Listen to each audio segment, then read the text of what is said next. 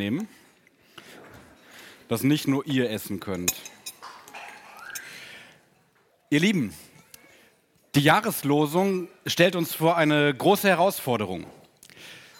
Alles, was ihr tut, soll in Liebe geschehen. Ich möchte heute mit euch ganz kurz und ganz praktisch über diesen Vers nachdenken und was wir vielleicht als eine praktische Anwendung für die nächste Woche mitnehmen können. Im Idealfall nicht nur für die nächste Woche, sondern vielleicht auch für die Wochen danach. Aber da muss es sich ja erstmal ein Stück weit auch bewähren.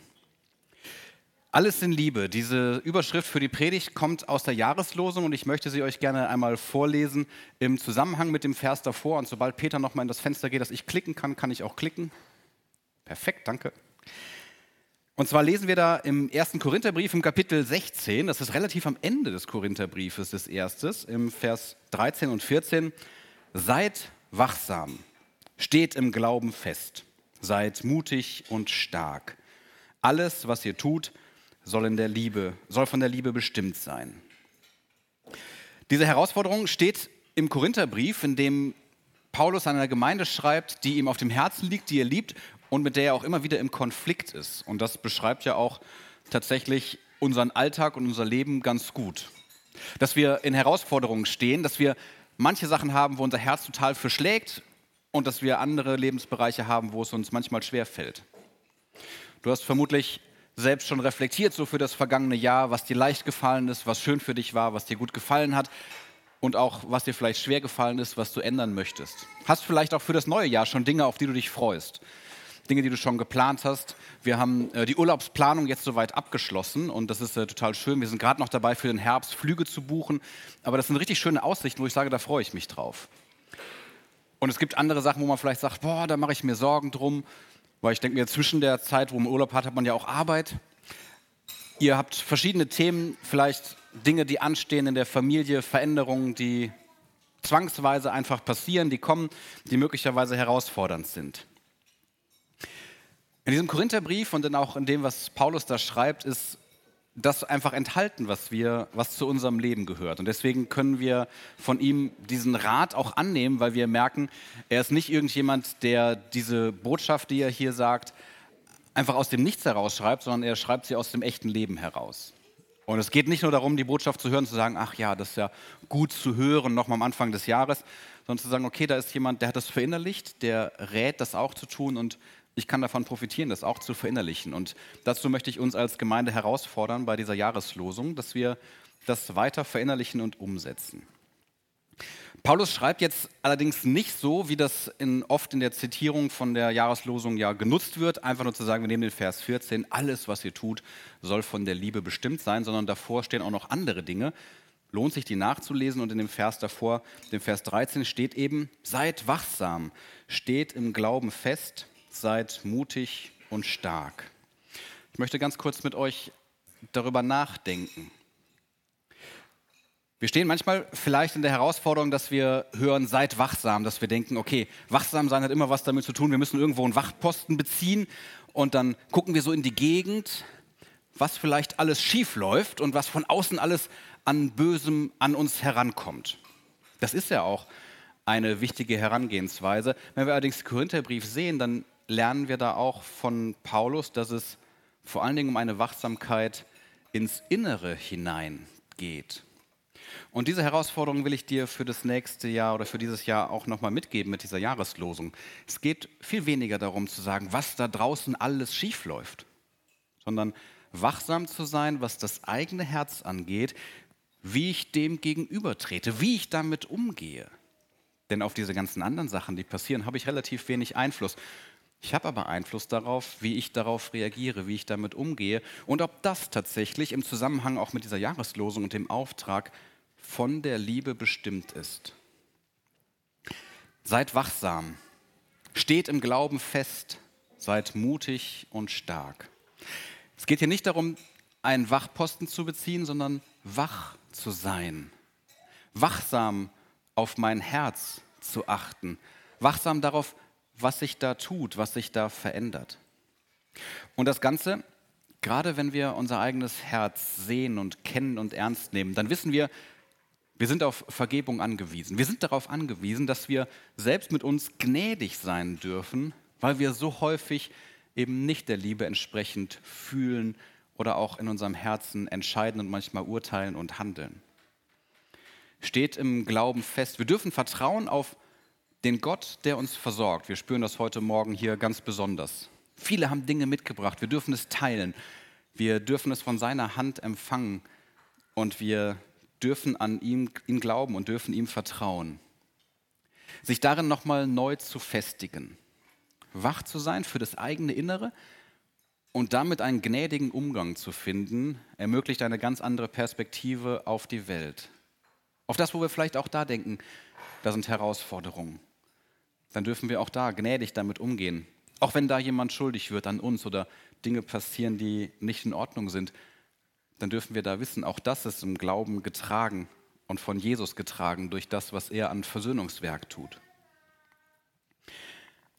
Und das macht schon deutlich, mit so einer Lebenshaltung, die wir erlernen müssen, die nicht automatisch da ist, nur weil ich mal drüber gesprochen habe, aber in der du Schritte gehen kannst, nach und nach, in der Erinnerung immer wieder und indem du dich an Jesus festmachst, darfst du mutig und stark sein. Jesus traut es dir zu, dass du Schritte gehst, dass du Dinge tust für ihn und für andere. Dass du aus einer Haltung der Liebe heraus tatsächlich dich in diese Welt einbringst. Da, wo du in deiner Arbeitsstelle stehst, da, wo du in deiner Familie Verantwortung trägst, da, wo du vielleicht Kontakt auf einmal neu zu Menschen bekommst, für die du eine wichtige Person werden kannst. Und zu allererst aber auch eben für dich selbst. Und ich finde diesen Satz sei mutig und stark. Den dürfen wir uns sagen lassen, den darfst du dir sagen lassen. Du darfst im nächsten Jahr mutig und stark sein und dich auf das freuen, was vor dir liegt, denn du gehst nicht allein. Das gehört zu diesem Vers dazu, zu dieser Ermahnung, die Paulus am Ende des Korintherbriefs schreibt. Und dann dürfen wir von da aus nochmal ganz klar ausgerichtet werden und von Gott uns ausrichten lassen, dass alles, was wir jetzt aus dieser Haltung heraus tun, einen Maßstab hat. Und zwar die Liebe. Und das ist das größte Geschenk. Und das ist das größte Geschenk vor allen Dingen erstmal für dich. Denn die Liebe Gottes gilt dir, gilt dir als Mensch. Und in eine Haltung der Liebe kommst du nicht, ohne dieses Geschenk anzunehmen.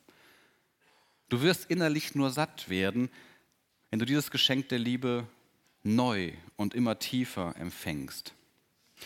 Und da ist ja auch ein so ein Geheimnis, dass das uns nichts nützt, wenn wir vor drei Tagen gefrühstückt haben. Wir müssen heute wieder neu frühstücken, um jetzt satt zu sein. Es ist total toll, wenn du im letzten Jahr Jesus zu ihm Ja gesagt hast, die Liebe von ihm empfangen hast. Das nützt dir aber heute relativ wenig, wenn du nicht heute wieder neu sagst, ich möchte diese Liebe für mich annehmen. Ich sage Ja zu dem, dass du mich geschaffen hast, dass du mich willst in dieser Welt. Und ich werde dann innerlich satt, wenn ich es heute neu annehmen kann. Deswegen will ich dir Mut machen, dieses größte Geschenk anzunehmen. Und dieses größte Geschenk die Liebe Gottes zu uns wird dann, indem wir alles, was wir tun, aus Liebe heraus tun, zum Geschenk für andere. Und da möchte ich so ein ganz bisschen praktisch werden mit euch gemeinsam. Nämlich zu überlegen, okay, das ist ja jetzt alles gut und nett. Also hoffentlich findest du das auch gut und nett, was ich gesagt habe. Aber ich möchte dir eine Herausforderung mitgeben, wie du das praktisch machen kannst. Und zwar will ich die Frage stellen, was ist das größte Geschenk, das du geben kannst? Und ein Vorschlag von mir wäre, deine Zeit ist das größte Geschenk, das du geben kannst. Deine Lebenszeit ist begrenzt. Das vergessen wir manchmal, aber du hast nicht unendlich viel davon. Also was du mit dieser Zeit machst, wo du sie verbringst, in wen du sie investierst, ist das Wichtigste, was du überhaupt in deinem Leben entscheiden kannst. Und das heißt auch zu sagen, ich möchte meine Zeit in die Liebe investieren und in Liebe investieren, ist das Größte, was du tun kannst. Und ich will das für euch ein, ein bisschen ähm, praktisch werden lassen. Und zwar habe ich, ähm, ah, ich habe extra alles vorbereitet.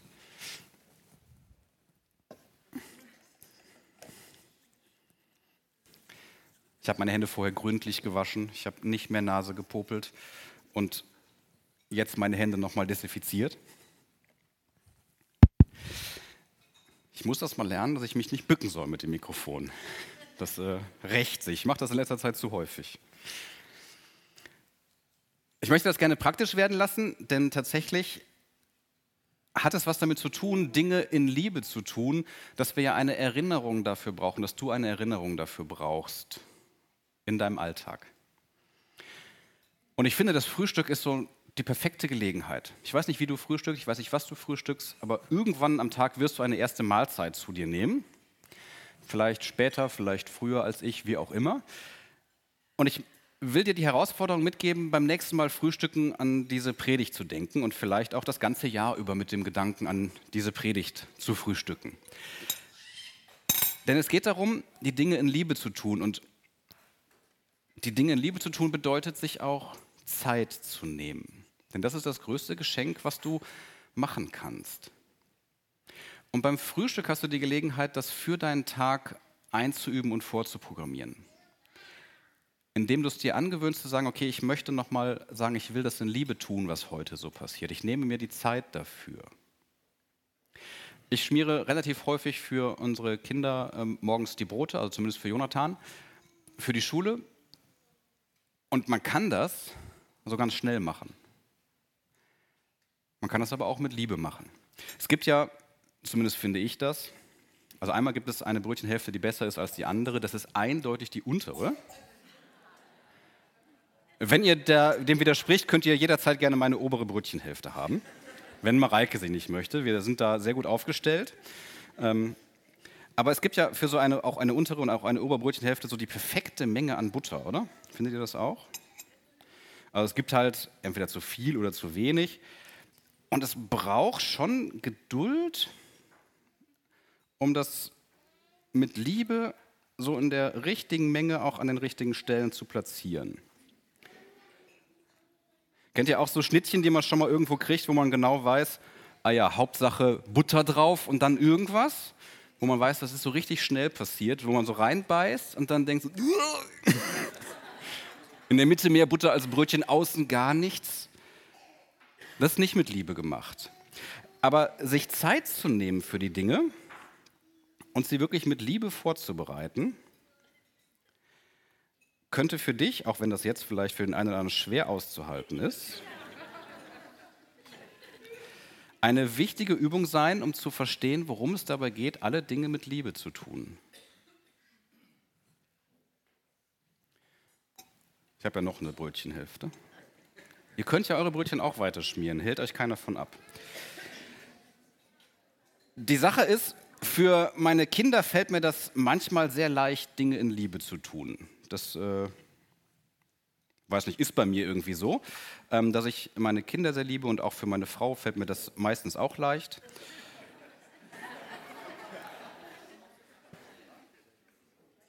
Vielleicht geht es euch aber auch ähnlich wie mir, dass ihr den Eindruck habt, ja, für andere was schön vorbereiten, das ist kein Problem, mache ich gerne, nehme ich mir Zeit für. Das ist ja die eine Sache, in Liebe etwas für andere zu tun, also für jemand anderen das Brötchen zu schmieren. Das ist auch schön und wichtig und wertvoll. Du darfst aber beim Frühstück vielleicht auch darüber nachdenken, habe ich eigentlich die Zeit auch für mich genommen? Das für mich genauso schön zu machen oder vielleicht auch zuerst für mich schön zu machen, um dann für die anderen da sein zu können. Ich habe extra hier vorne ähm, Nutella und Honig mitgebracht. Mag ich beides sehr gerne. Bei Nutella gibt es übrigens auch eine perfekte Menge. Alles, was drauf passt.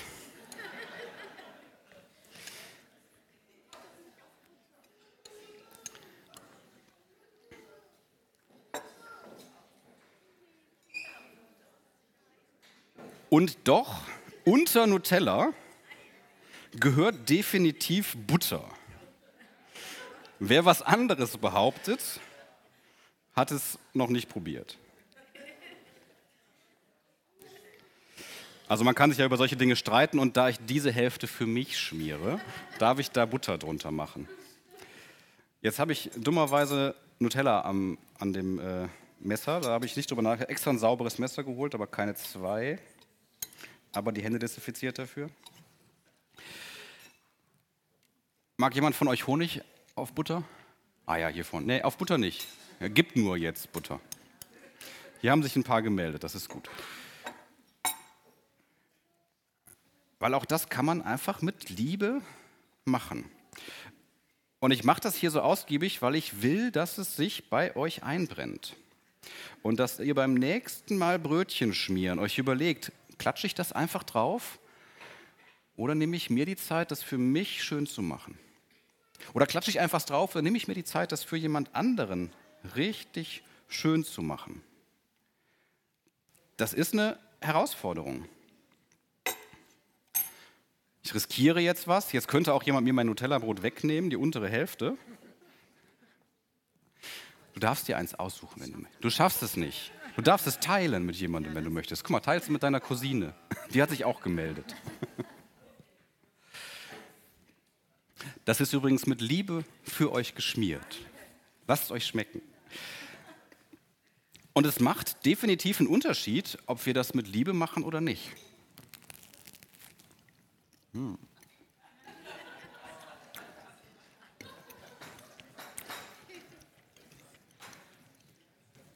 Ist wirklich lecker.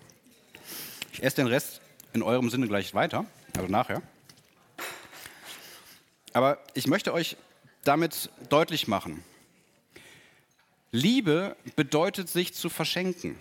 Liebe bedeutet, die Zeit zu verschenken. Und es geht nicht nur um das Frühstücksbrot, aber vielleicht ist das die Gelegenheit, wo du es für deinen Tag neu verinnerlichen kannst. Dass du dir auch während dem Tag die Zeit nimmst. Die Zeit nimmst für dich und deine Bedürfnisse aus Liebe, damit alles, was du tust, aus Liebe getan werden kann, aus der Kraft Jesu. Und auch für andere. Ganz bewusst zu sagen, ich nehme mir die Zeit. Ich nehme mir die Zeit, das anzuhören. Ich nehme mir die Zeit, mich mitzufreuen. Ich nehme mir die Zeit, um mal jemanden anzurufen oder zu besuchen. Ich tue die Dinge aus Liebe und mit Liebe. Deswegen ist die Herausforderung, die ich uns gemeinsam mitgeben möchte, nicht einfach nur zu sagen, tut alles in Liebe, sondern für dieses nächste Jahr und für das, was vor uns liegt, nimm dir die Zeit. Amen.